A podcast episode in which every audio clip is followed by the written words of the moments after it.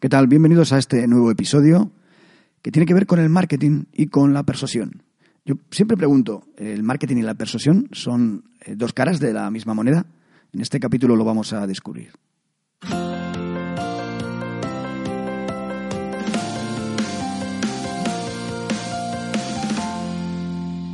Bueno, bienvenidos a, Profesionalmente. Este es mi podcast. Aquí es donde comparto contigo, bueno, pues eh, no solamente cosas que se me vienen por la cabeza y creo que son interesantes compartir con vosotros, sino todo aquello que, eh, que, nos permite gestionar o que nos permite aprender cómo gestionar, orientar y dirigir nuestra mente con el objetivo de mejorar nuestras habilidades blandas y poner así en valor todo nuestro potencial. Yo, eh, por experiencia propia, sé que, que, muchas veces no hacemos lo que tendríamos que hacer. Muchas veces eh, trabajamos en automático, vamos sin pensar, vamos eh, simplemente... Y también lo entiendo, ¿eh? Lo entiendo porque en el día a día es complicado. Y yo me encuentro como tú, al final uno se encuentra hablando de este tipo de cosas y parece que es un experto, ¿no? que, que lo sabe todo y ni mucho menos. Yo si te hablo de esto es porque lo experimento día a día y porque sé que me cuesta y que es una actitud y que es una consistencia, es un, presionar continuamente a, a intentar que mi mente trabaje para mí y no en mi contra. Por eso sé que es difícil, sé que es complicado. Y también sé que compartir este tipo de cosas vienen bien. A mí, para bueno, eh, poder ayudarte y, a la vez me ayudo a mí mismo, expresándolo ¿eh? o contándotelo. Pero también porque cuando uno lo oye y lo oye de diferentes personas, pues se va dando cuenta que aquello que se le pasa por la cabeza, en el fondo, nos pasa, nos pasa a todos. Y que los que triunfan, que los que lo hacen mejor que los demás, aparentemente, son aquellos que de forma consistente saben que tienen que tomar las riendas de su forma de pensar. Y es curioso, ¿no? Porque, mira, antes de entrar en el, tema de, hoy, eh, quería comentar algo que me ha sucedido esta misma semana. Hay una de las conferencias que, he impartido en APID, que es la Asociación para el Progreso de la Dirección. Bueno, eh, he tenido la suerte de poder eh, compartir con ellos algunas ideas que tengo sobre lo que es influencia y persuasión, ¿no? Y viene, bueno, viene un poco al hilo de lo que te voy a contar luego después del marketing, pero tiene que ver con cómo podemos motivar a los demás a través de nuestras habilidades de persuasión y de influencia.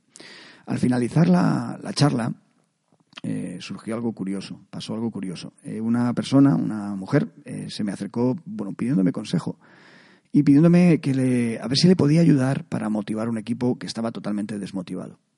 Es curioso porque cuando me preguntan o me plantean estas situaciones, en el fondo me pongo un poco en la situación de, de, esas personas. Me pongo en la situación de la persona que me lo pide, porque creo que, que lo hace de forma sincera, de forma honesta creo que busca en los demás que bueno, salgan de esa situación tan compleja, ¿no? que es la desmotivación. Pero también me pongo en la situación de las personas que están así, ¿no? Cómo han llegado a esa situación de desmotivación, cómo han llegado a ese eh, a tocar fondo. Y, creo que al final creo que al final es culpa de todos, ¿no? Un poco. creo que, efectivamente eh, todos tenemos nuestra eh, nuestro punto de responsabilidad. Posiblemente la empresa tiene su punto de responsabilidad por dejar que la gente llegue a esa situación Posiblemente los empleados, eh, las personas que están en esa situación, también tienen responsabilidad por haber permitido llegar hasta, hasta ahí y por no haber sabido, mm, bueno, eh, mm, ayudar o remar en la dirección correcta.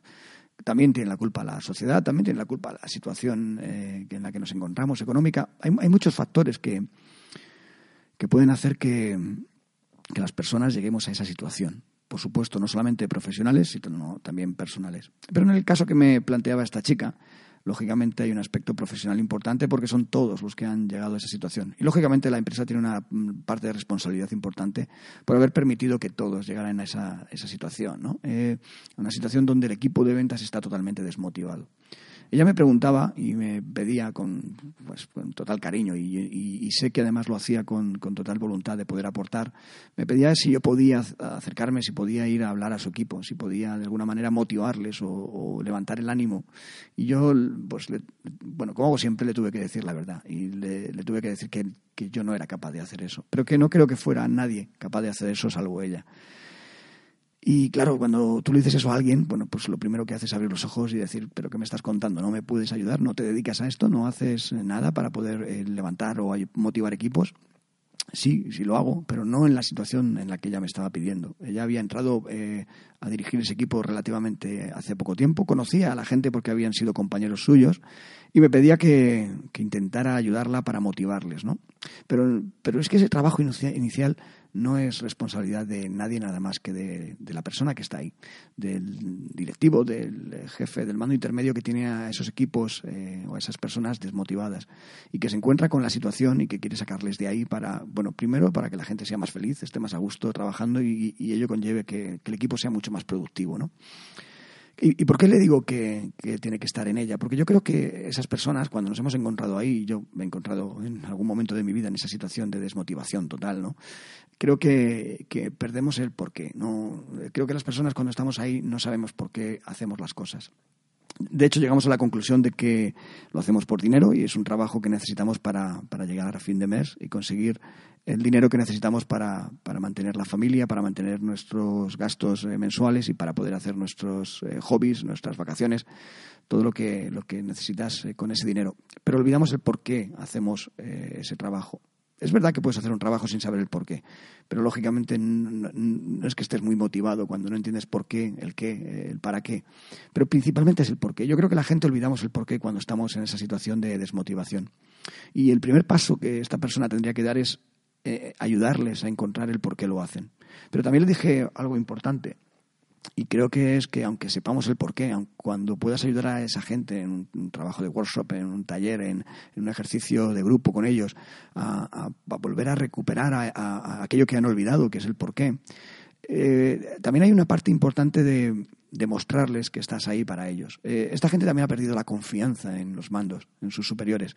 Probablemente los superiores que tuvieron antes no, no hicieron nada por eh, evitar que cayeran en esa situación y de hecho probablemente serían personas cortoplacistas eh, que, o que, bueno, miraban hacia otro lado, que sus intereses no estaban alineados con la de los empleados, con la de los vendedores.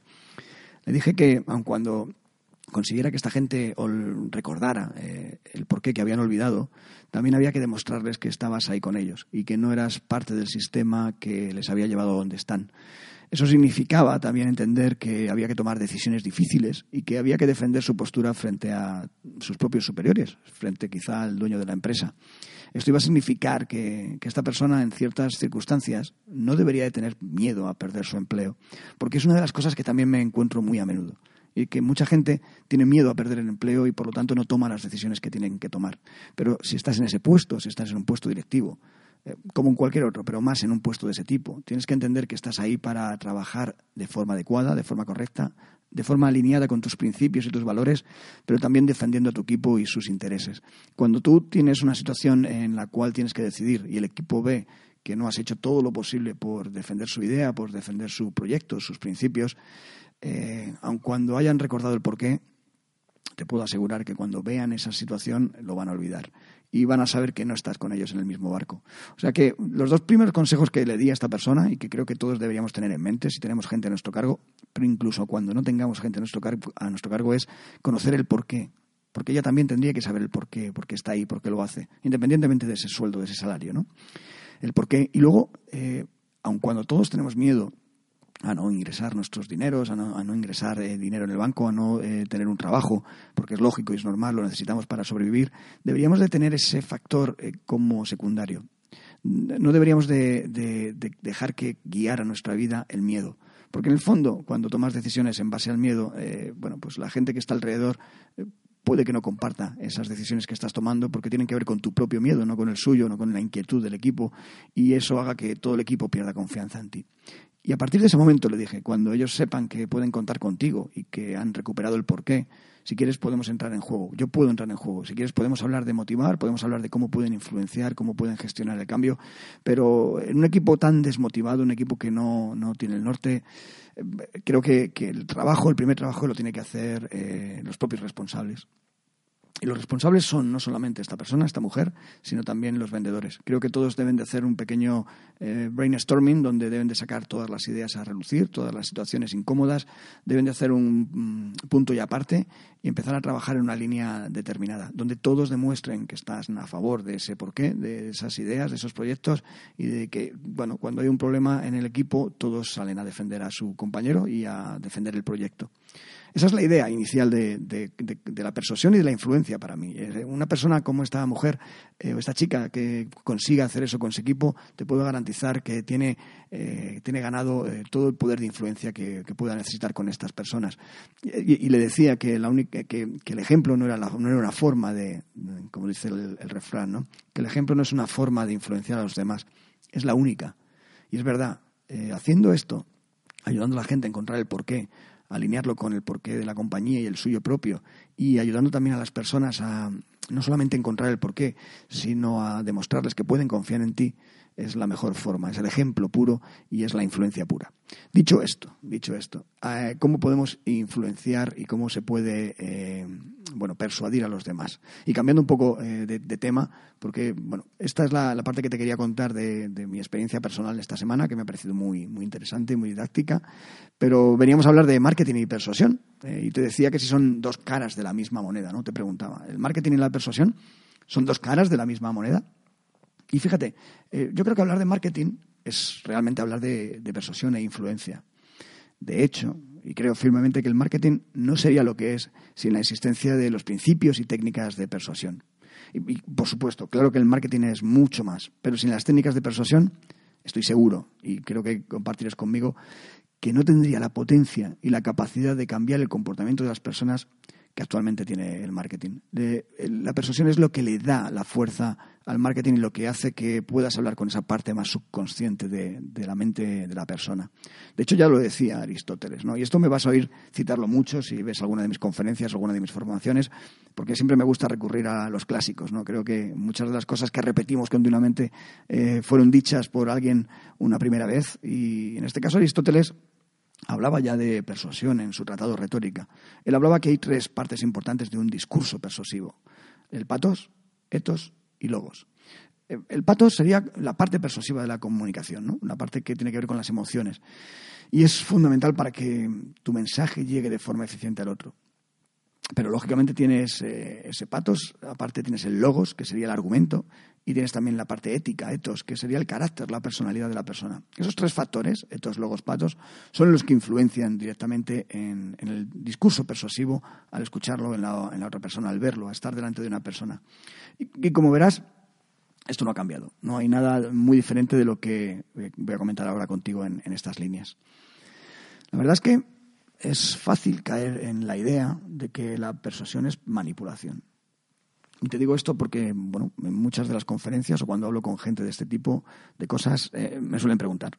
Me preguntan, oye Javier, ¿pero qué diferencia real hay entre manipular o entre persuadir? ¿No es lo mismo? ¿No? ¿Tú estás cómodo manipulando? ¿Estás cómodo persuadiendo? Bueno, pues yo estoy cómodo, estoy cómodo utilizando la persuasión. No lo estoy eh, de ninguna forma manipulando, porque creo que manipular es todo lo contrario a lo que eh, bueno, a lo que tiene que ver con lo que soy yo, con lo que quiero pensar que soy, con mis principios y con mis con mis valores.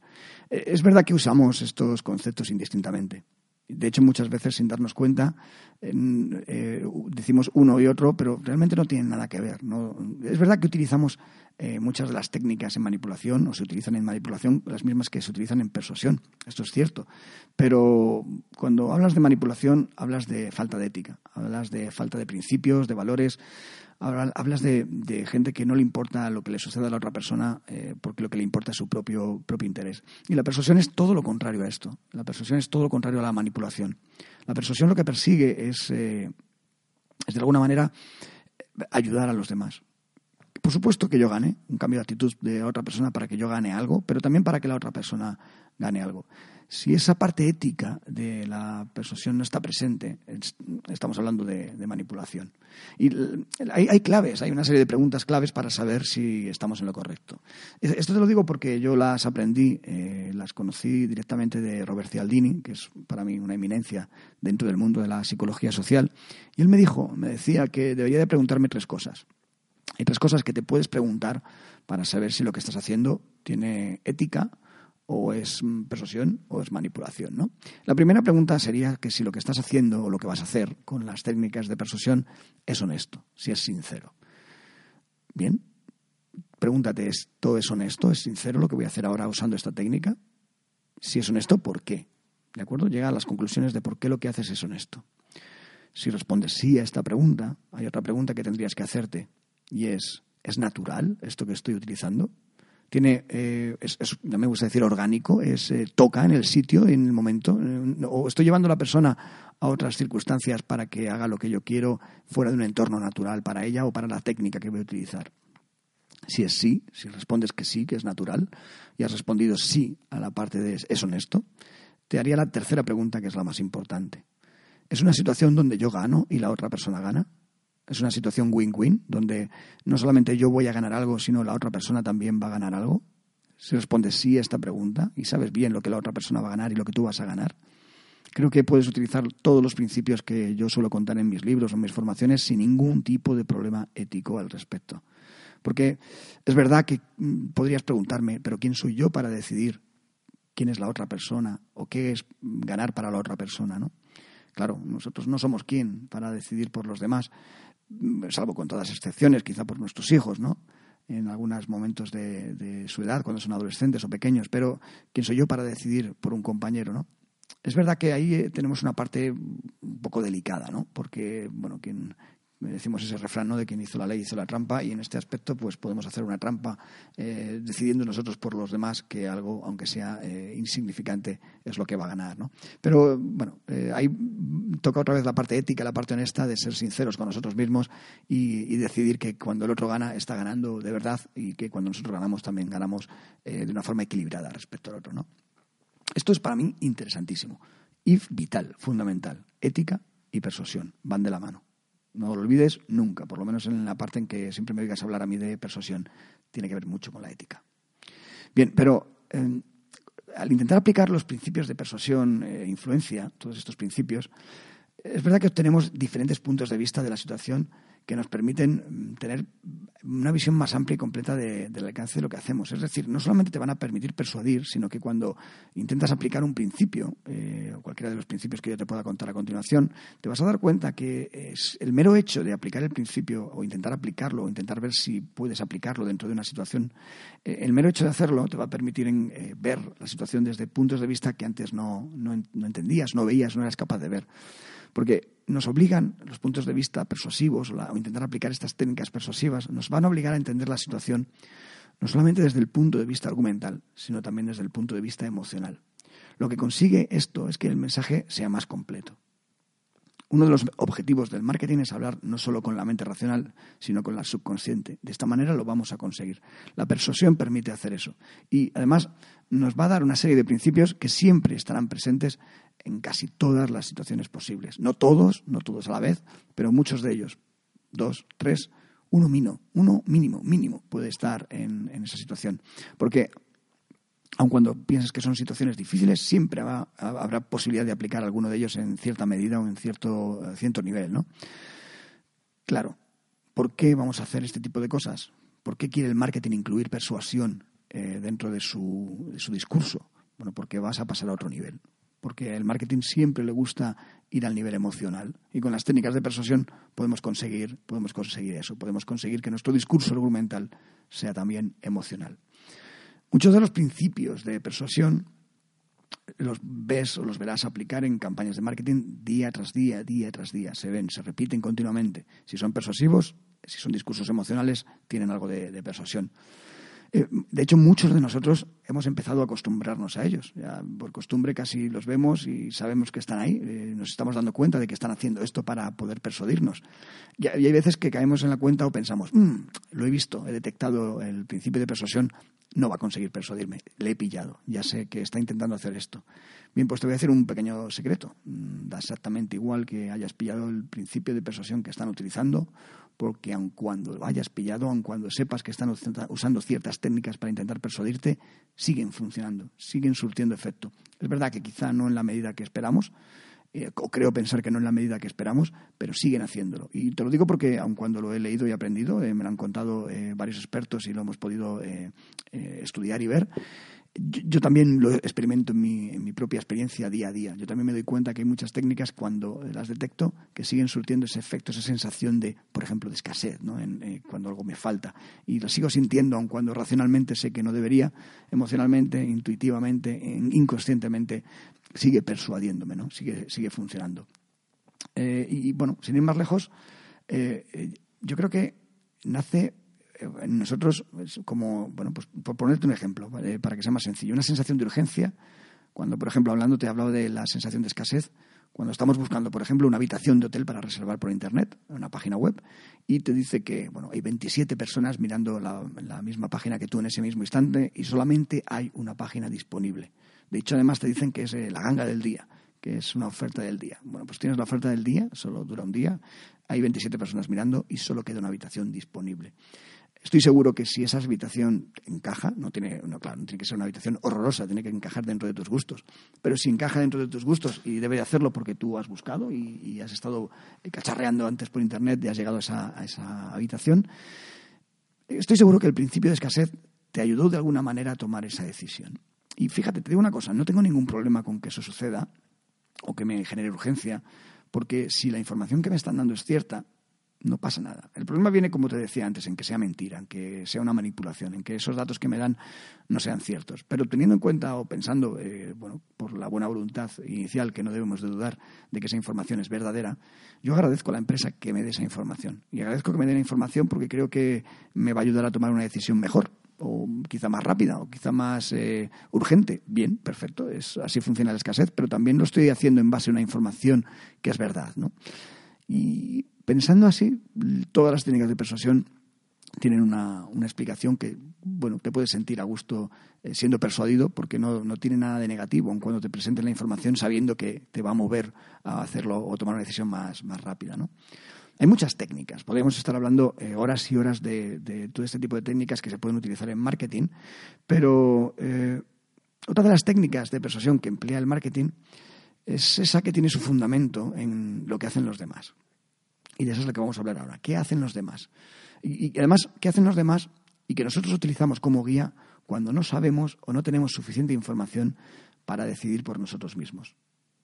Por ejemplo, te pongo un ejemplo sencillito que vas a entender rápido. ¿Qué me dices de esas series de televisión que, te colocan eh, risas enlatadas? Esas risas que te ponen cuando se supone que hay que reírse porque alguien ha dicho algo divertido. Todos sabemos que son falsas, ¿verdad? Todos sabemos que no hay nadie riéndose en ese mismo instante, que es alguien que le ha dado un clic, un botón, para que suenen cuando la persona ha contado el chiste, la broma, eh, lo cómico.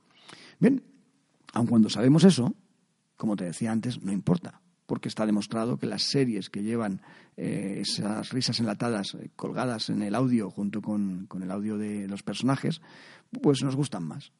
Está demostrado, hay estudios ya que lo, que lo avalan y es cierto, una serie sin esas risas no parece tan divertida.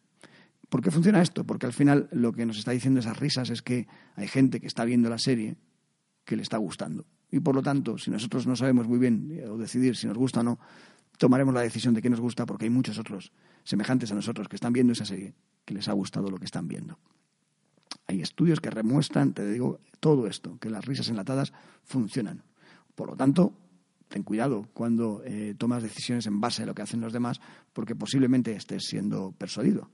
¿Eh? Seguro que te suena esta frase que te voy a decir. Dos de cada tres dentistas recomiendan, y continúa la frase tú mismo, eh, dos de cada tres dentistas. Son bastantes, ¿verdad? Dentistas profesionales. Quizás no son como nosotros, no somos dentistas, pero ese concepto de autoridad también nos dice que si dos de cada tres personas de ese tipo hacen eso, debe ser bueno, sobre todo si yo no sé qué pasta de dientes comprar, que deberías de saber cuál comprar, por supuesto.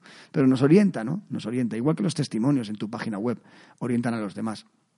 Claro que, los testimonios y los logos de empresas para los que has trabajado pueden ayudar a las personas que quieren contratarte, sobre todo si los logos y los testimonios son de empresas similares a ellos, todavía mucho más todavía mucho más semejante. Hay muchas técnicas, muchas técnicas y principios de la psicología social que podemos emplear dentro de nuestros proyectos de marketing para hacerlos más persuasivos. No es el momento, no es el, podcast para contarte todas las técnicas, porque como ya te digo, podríamos estar hablando de, infinidad de, tiempo de, todo esto. Pero bueno, si te interesa, eh, yo tengo un curso de persuasión donde puedes eh, cacharrear, puedes eh, entrar a ver, donde te expongo todas estas técnicas y te hablo de cómo utilizarlas, no solamente en tu vida, en tu proyecto profesional, sino también en tu vida, tu vida personal. Son bastante fáciles fáciles de entender. La dificultad en este caso está en adaptar esos principios a tus propios procesos. No, no, es, no es difícil entender esto que yo te cuento porque todos hemos vivido, hemos experimentado todos los principios en nosotros mismos. Por lo tanto, vamos a asociar rápidamente lo que te quiero contar lo que te cuento con tu vida personal, tus experiencias personales. Pero cuando uno intenta aplicarlo, cuando uno intenta llevarlo a, a cabo para persuadir a los demás, es donde se encuentra la dificultad real. Requiere práctica y requiere trabajo. Requiere habilidad y dedicación. Saber buscar la información necesaria, saber rebuscar entre la información para contarla de una manera o plantearla de una manera diferente y para que cumpla las condiciones necesarias para que la técnica funcione en concreto. Pero te puedo garantizar que los resultados son asombrosos. Los datos están ahí, no te, bueno, podrías buscar cientos de datos que avalan que la persuasión funciona. Yo mismo utilizo la persuasión en mis discursos, en mis presentaciones, en mis correos electrónicos, en todo lo que te cuento lo utilizo con total eh, naturalidad y espero que funcione, espero que te, te hagan sentir eh, mucho más enganchado, que te guste más eh, escuchar este podcast, que te guste más mi página web, mis productos, lo que hago, porque lo hago con esa intención luego para que, para que conectemos mejor. Y funcionan de verdad. Por eso te lo recomiendo y por eso no me canso de, hablar de, persuasión e influencia. Continuamente salen a la luz nuevos estudios que avalan estos principios de, la psicología social. Bien, eh, como te he comentado al principio, creo que el marketing y la influencia, marketing y la persuasión van de la mano incluso en ocasiones, lamentablemente, hasta la manipulación. Es cierto, pero bueno, en contadas ocasiones diría yo. Pero persuasión y marketing van, van siempre de la mano y si quieres trabajar el marketing de una forma eficiente, deberías de trabajar el marketing incluyendo las técnicas de persuasión. Deberías de invertir, iba a decir perder, pero no, no es cierto, porque no perderías el tiempo. Deberías invertir tiempo en conocer estas técnicas, en conocer la persuasión y en aprender a cómo puedes integrarlas dentro de tu mensaje. Al principio te va a costar, te lo garantizo, como me ha costado a mí y como le cuesta a todo el mundo. Y va a llevar trabajo. Mucha gente piensa que cuando eh, hace una presentación, por ejemplo, por decirte algo, imagínate que tienes que presentar al público, tienes que hacer una charla, y pensamos que hemos terminado cuando hemos hecho el PowerPoint, de turno y hemos eh, preparado nuestro discurso argumental, nuestros logos, como decía Aristóteles, pero nos olvidamos del patos. Pensamos que hemos terminado con la parte argumental, pero nos olvidamos de cómo contarle las cosas a las personas para ser más persuasivos. Y ahí es donde las técnicas de persuasión te, pueden o nos pueden o nos ayudan, no te pueden ayudar si, si no las utilizas ya. Un trabajo consciente para hablar con el subconsciente de nuestros clientes es lo que sería la persuasión dentro del marketing y dentro de cualquier discurso. Eh, ya te digo que para mí es muy interesante todo esto que tenga que ver con la influencia y la persuasión, porque tiene que ver también con habilidades blandas de cómo utilizamos nuestra propia mente. Espero que este podcast te haya servido de ayuda, espero que te haya hecho también pensar o repensar qué es esto de la persuasión para ti. Ya te digo que si quieres más información, tienes información en mi página web sobre persuasión, tienes también, por supuesto, mi libro, el pequeño libro de la influencia y la persuasión, donde vas a encontrar todos estos principios de una manera mucho más detallada. Y si quieres aprender cómo llevar esto a la práctica, mi curso online de persuasión e influencia te va a venir eh, que ni pintado, porque está preparado para eso, para que sepas aplicarlo en el día a día. Ya te digo que no son difíciles de seguir, no va a ser muy complicado, no vas a tener ningún problema en entender eh, ninguna de estas técnicas, pero efectivamente eh, va a haber una, parte de trabajo importante por tu parte que deberás realizar. Dicho esto, no quiero entretenerte más. Sí que te pediría que si te ha gustado este podcast, pues te suscribas. Lo puedes hacer en un montón de plataformas, la que más te guste. Puedes hacerlo en iTunes, puedes hacerlo en TuneIn, eh, puedes hacerlo también en iVoox, puedes hacerlo en la newsletter, en mi newsletter dentro de mi página web, o incluso puedes apuntarte a mi canal de YouTube, donde puedes eh, ver vídeos y escuchar algunos audios. Eh, la idea es que estemos en contacto. La idea es que tú y yo sigamos en contacto y que podamos estar hablando directamente. Lógicamente, yo hablo a través del micrófono, pero tú puedes puedes hablar a través de correo electrónico o incluso dejando tus comentarios eh, al pie de este podcast, donde me encantará poder eh, chatear, hablar contigo y leer lo que opinas al respecto. Nada más, no te entretengo, te emplazo simplemente para el siguiente episodio de este podcast. Soy Javier Luxor, un fuerte abrazo. Hasta luego.